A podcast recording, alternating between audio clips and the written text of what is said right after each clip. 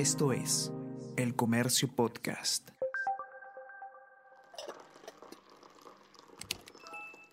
Hola, hola, ¿cómo están? Buenos días, espero que hayan amanecido bien. Está con ustedes Ariana Lira y hoy tenemos... Tenemos que hablar.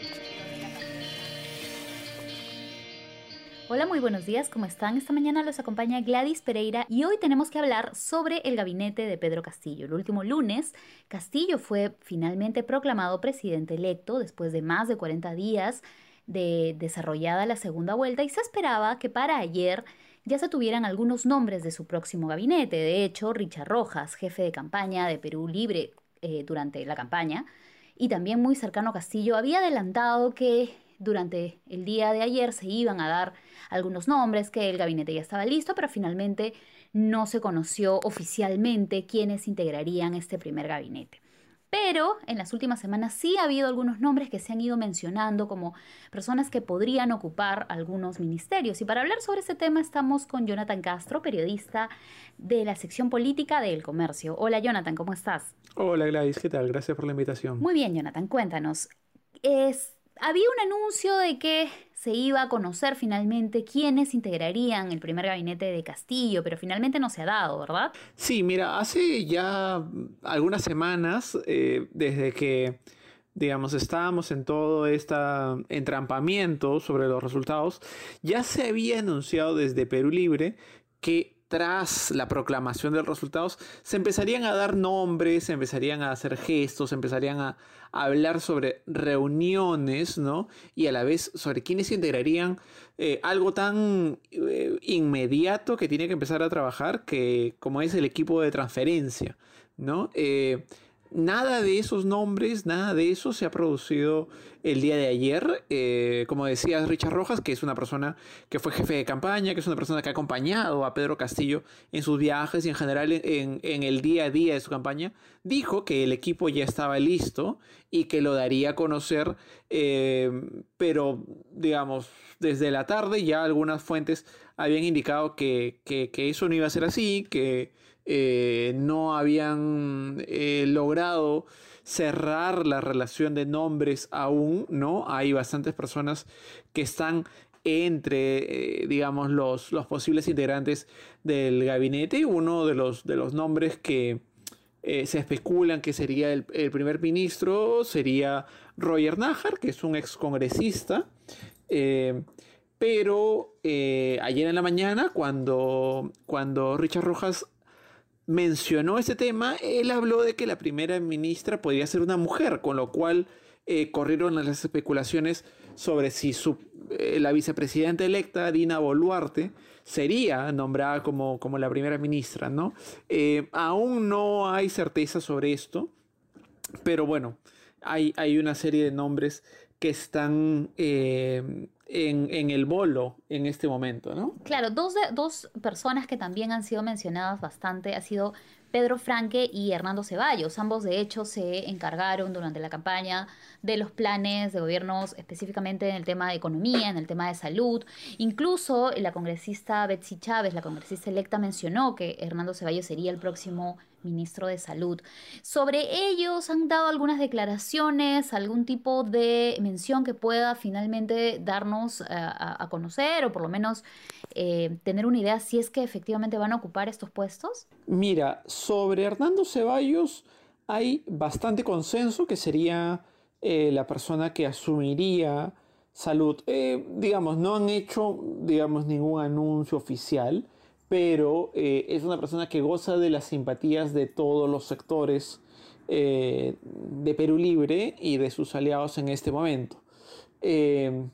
digamos, ayer dio una declaración en la que dijo que, digamos, que él iba a necesitar las opiniones técnicas de Vladimir Cerrón, el, secretario general de, Perú Libre, implicado en todo el tema de, la red de, los dinámicos del centro, eh, pero eh, digamos, es, fue un gesto también hacia los sectores más radicales de, Perú Libre, ¿no? Mientras que Pedro Franque sí, eh, perdón, te interrumpa. No, justo que mencionaste a dinámicos del centro, eh, también una de, las personas a las que se le ha mencionado, eh, que es Najar, Roger Najar, el ex congresista, él es mencionado en uno de los audios de, esta investigación. Él ha respondido sobre esta, esta mención en, los audios de, la investigación por los dinámicos del centro. Mira, eh, el tema en el que se le menciona a Najar es cuando se hace alusión en esta conversación entre Arturo Cárdenas, que era secretario de organización de, Perú Libre, y Guido Bellido, el congresista, el ahora congresista electo, ¿no? En la cual se, mencionaba que, haya un responsable que sea el encargado de eh, recaudar el, dinero que iba a ser que, iban a contribuir para pagar la reparación civil de, Vladimir Serrón, ¿no? Eh, él no ha respondido directamente sobre esto, no ha dado de hecho declaraciones a la prensa eh, el día de ayer y, a lo largo de la campaña tampoco ha querido hablar mucho pese a que lo hemos buscado en varias oportunidades. ¿no? El que ha respondido de alguna forma es eh, Guido Bellido, que ha dicho que, que, que Najar no presidió ninguna comisión que, que, junte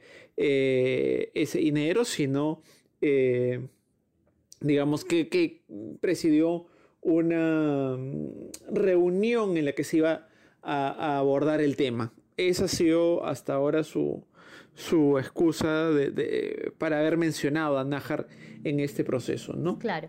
Ahora, también antes eh, mencionabas a, Pedro Franque, ¿no? Que fue una de las personas que estuvo más presente después de, de la segunda vuelta Em, en las declaraciones sobre temas económicos, pero hubo un momento en el que se sintió que tal vez su exposición había disminuido y se hablaba de que había conflictos dentro de, Perú Libre sobre una facción de Cerrón, otra de Castillo.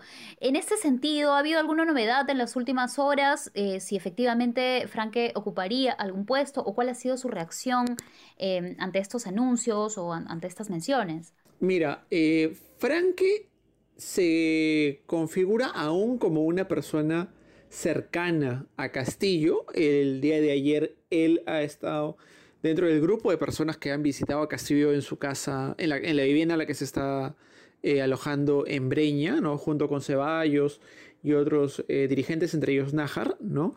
Eh, pero su participación en el gobierno todavía no es confirmada. fuentes de, Nuevo Perú, que es, digamos, la agrupación eh, que es la a la que pertenece Frank, la que es mucho más cercana, eh, me, han señalado que no tienen certeza sobre la participación real de, de Franke en, economía y eso genera eh, para ellos también cierto malestar.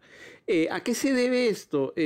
El sector más radical de Perú Libre no ve con buenos ojos a Franque, no solamente eh, por su línea, sino por lo que él puede representar. El tema de economía es un tema, digamos, central en el discurso eh, de, las izquierdas eh, y Franque puede ser una persona que le abra la puerta a digamos, una participación mucho más activa, mucho más presente de un sector eh, más moderado de las izquierdas, ¿no? del sector de, Verónica Mendoza. Ellos prefieren a Pari, ¿no? A, Juan Pari, que, ha sido congresista, que a la vez, digamos, eh, ha, tenido un trabajo cercano, pero a la vez él no viene con una organización detrás que les pueda eh, tener fuerza en la discusión de estos temas, ¿no? Sino es prácticamente un independiente en la izquierda, ¿no? Y ahora, precisamente pues, sobre el tema económico, también hay bastante expectativa sobre quién podría eh, ser la cabeza del Banco Central de Reserva del Perú. ¿Ahí también hay algún anuncio, hay alguna persona voceada que podría ocupar e, este puesto? Mira, hasta ahora las fuentes de, Perú Libre, eh, digamos, son bastante reacias a dar información. Más que por, por un hermetismo, es porque la lista no está cerrada, ¿no? Lo que hay... Eh, lo que en concreto debería concretarse es la reunión que, se voceó eh, entre el, el actual presidente del BCR, Julio Velarde, y Pedro Castillo. Recordemos que eh, Velarde comentó que cuando se haga la proclamación, él eh, contemplaría una, reunión, ¿no? ya se hizo la proclamación, entonces esto esperemos que se produzca en, en los próximos días, sobre todo para darle cierta tranquilidad a los actores Y de hecho también mencionabas que se necesita conocer quiénes son eh, los miembros del equipo de transferencia, porque estamos a una semana del cambio de gobierno y bueno, con todas estas eh, apelaciones que se presentaron al jurado y esta, este tema legal de las últimas semanas, em, como que se ha aplazado el momento en el que podamos conocer si es que el proceso de transferencia se va a realizar de una forma adecuada. Eh, ¿qué, otro, ¿Qué otra expectativa se tiene respecto a los primeros anuncios de, Castillo ya como presidente electo? ¿Se conoce cuándo se le van a entregar los credenciales? Eh, se calcula que hacia el viernes se le está entregando, eh, jueves o viernes se le está entregando las credenciales. El equipo de transferencia, digamos, lo ha estado coordinando Dina Boluarte, eh, la, vicepresidenta electa. Ella ha estado trabajando con algunos grupos, pero también ha sido bastante hermética en ese sentido de no eh, incluir a los técnicos más, digamos, de mayor peso de los partidos con los que tienen cierto vínculo, ¿no? Eh, con el Frente Amplio, con el Nuevo Perú, digamos, no, no, no les ha, prometido aún grandes cosas como para integrar eso. Lo que sí les ha dicho es que la inclusión en las comisiones de transferencia no les garantiza que ellos vayan a ser eh, ministros, ¿no? Em, digamos, lo que se espera, en primer lugar, es que digamos, se pueda, digamos, ella pueda hacer el anuncio de quiénes son los miembros de este, de este equipo, que en los próximos días al menos reciban la información del Ejecutivo y puedan tener una oportunidad para hacer conversaciones eh, y tener eh, información más cualitativa eh, de lo que puedan recoger en los documentos que deje la gestión saliente, ¿no? Listo. Bueno, entonces ahora hay que estar pendientes sobre los próximos anuncios. Me imagino que hoy también estaremos atentos sobre este tema. Quienes quieran leer el informe completo de Jonathan lo van a encontrar, por supuesto, en nuestro diario, pero también en, en el comercio.p, en las redes sociales de Facebook, Twitter e Instagram. Y no se olviden que el podcast Tenemos que hablar está en Spotify y está en Apple Podcast. Eh, gracias Jonathan por esta explicación. Tenemos también varios días para estar pendientes sobre este tema político. Ya se, acerca el cambio de mando y uno de los principales temas que se está preguntando la, la población es sobre la vacunación. Depende mucho conocer este mm, equipo de transferencia porque estamos en pleno proceso de, inmunización y, hay mucho interés por saber si es que después del 28 la vacunación va a seguir igual, se están realizando vacunatones, hay que saber, incluso me parece que la, primera ministra Violeta Bermúdez recomendó o sugirió que eh, se mantenga algunos equipos de vacunación, así que estaremos atentos de, estos anuncios. ¿Algo que desees agregar, Jonathan? Sí, es bueno.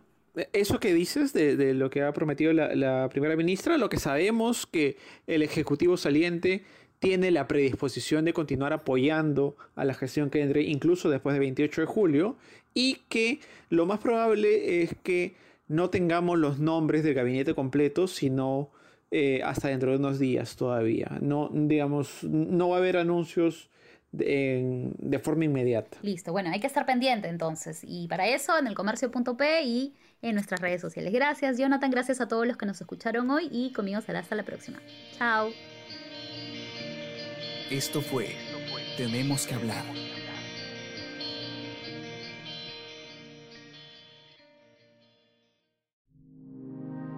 El Comercio Podcast.